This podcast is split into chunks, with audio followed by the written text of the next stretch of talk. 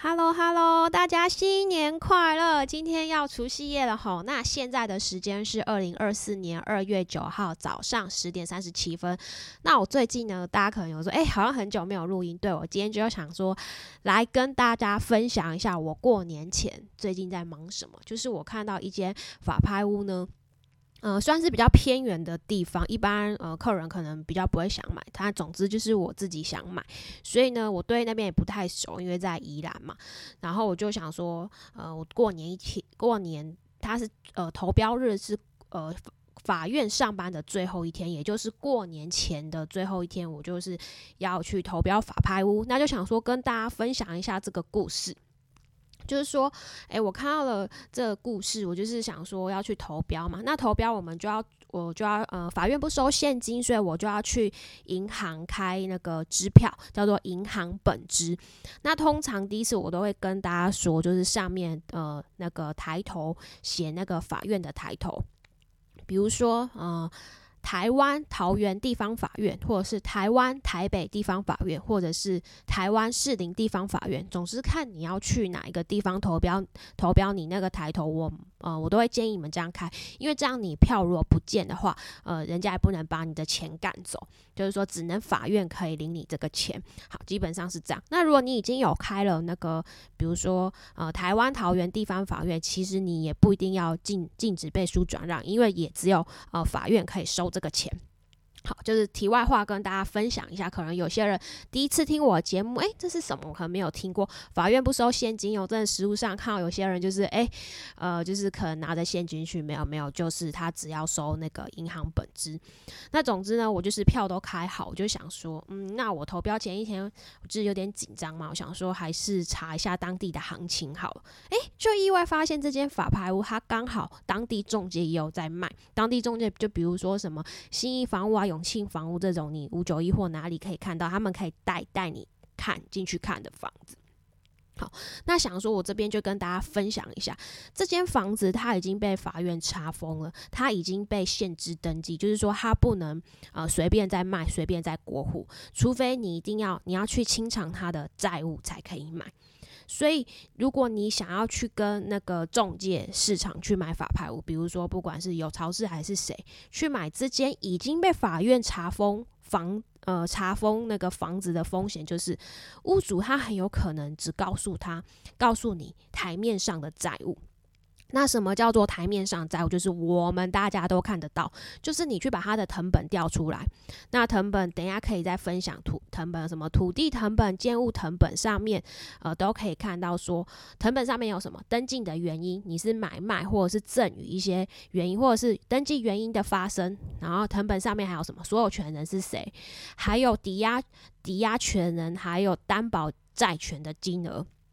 还有什么说？还有没有限制处分东西？限限制处分登记，就是你已经被查封了，法院就不是不是让乱卖乱卖，已经是限制处分登记。还有藤本里面有什么？有主建物，主建物就是室内，附属建物是什么？就是阳台啊、花园啊、遮雨棚啊，还有什么共同使用部分的面积。反正大概跟你讲说，藤本有这些东西，那这叫做看得到的债务。刚刚有说藤本里面有它。抵押权人还有那个他债权的金额，就是他这间钱，他这间房子就是里面套出来钱借的钱多少，但是他很有可能就是拿了这间房子，因为通常被法拍的人都是已经借钱借到不能再借，欠到不能再欠，他可能呃再去跟什么隔壁的呃王阿妈还是什么什么去借钱，然后开那个本票，这个是成本上面没有的，你你不知道。所以，其他他可能还有跟很多人借钱，说我有房子什么什么，可能借了很多钱。这种情形你不知道，因为他可能也通常也不会告诉你。然后你跟中介买完房子，很有可能你不知道的屋主来抬。讨债，所以最好的方式呢，就是去法院投标去购屋，因为法院会帮你把他所有的债务涂销。最长的就是你会看到法律公文会写啊，拍卖抵押物，然后什么呃，整个涂销。所以买法拍屋产权会有问题吗？是没有的，公文上写的清清楚楚。所以就是说，哦对，然后在之前我不知道有没有跟大家讲过，实物上就是买到了，你大概产产权有了，然后呃法院会给你产权嘛，然后那个实物上点交流程大概三到四个月就可以使用这个房子，法院就会把房子点交给你，因为我们一份公文的往返时间大概抓一个月。所以我刚好看到，呃，这个诶，刚好他有在室内可以去看，然后也可以中介带看，我就想到，诶，可以跟大家分享这件事情，就是说，诶，你喜欢的那间法拍屋，那他刚好中介有在卖，你是不是可以直接呃跟中介买？因为我看到网络上还有写说，哎呦，什么买法拍屋交屋很困难，然后呃中介中介买的话是呃钥匙交给你就算交付完成，没有错。但是如果这间房子它已经被法拍，建议你还是走。法院投标的流程，因为你不知道他有多少债务，虽然可能会比中介可能钥匙交付给你，呃，还要法院要你要大概三四个月交屋，但是会比较安全，因为法院会把你把他那个所有债务都涂涂销，然后就按照那个点交流程。那点交流程我这边也可以跟大家分享一下，就是说你得标之后到权利移转证明，大概要就是大概一。到拿到权状大概是一个月，因为你得标到七天之内，那个法定法院会给你一个拍定证明，然后一样拿到权状，这些都是代书在做，就是代书会去帮你办理过户啊，然后缴契税啊，买过房子转，不管跟买什么房子，你都要缴一些税费嘛，还有地震规费，然后之后就取得房屋所有权状。这个就啊，所有买房子都是一样流程啊，不管跟代销买跟中国，只是说最差别就差别在那个点交流程。那通常第一份那个法院会颁一个那个自行点交的公公文，好看你们能不能自行自行搞定。啊，如果不行的话，下一份公文就是履勘，那法院就会去安排书记官啊、执达员啊，哦，第一次履勘，第一次进室内，然后就是开锁去确认一下房屋的使用情况。然后再来就是法院的强付交付使用权，就是点交，就是说你今天不管在那边耍赖或怎么样，你当天就是要滚。那当天会有那个事务官，那事务官呃的等级就是类似法院的那个法官，他就是在那边在房子里面，就是相当于开庭，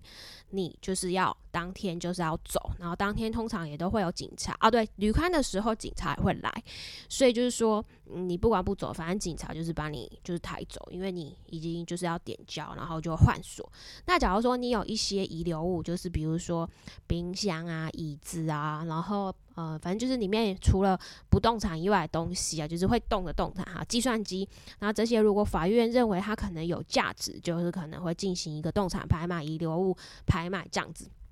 那价钱通常都不会高，因为那都很旧，你就也没多少钱就把它买下，你这间房子就会完成的安全的交屋完成。好啦，那就以上跟大家分享，说我过年在忙什么，刚好看到这件事情。不过他后来就是那个停拍延缓，那什么是停拍延缓？类似就是苟延残喘了，就是他可能呃筹到一些钱，然后先去缴缴利息，然后跟法院说再让我缓个几次吧。那通常停拍延缓呢，就是好停停停停三个月。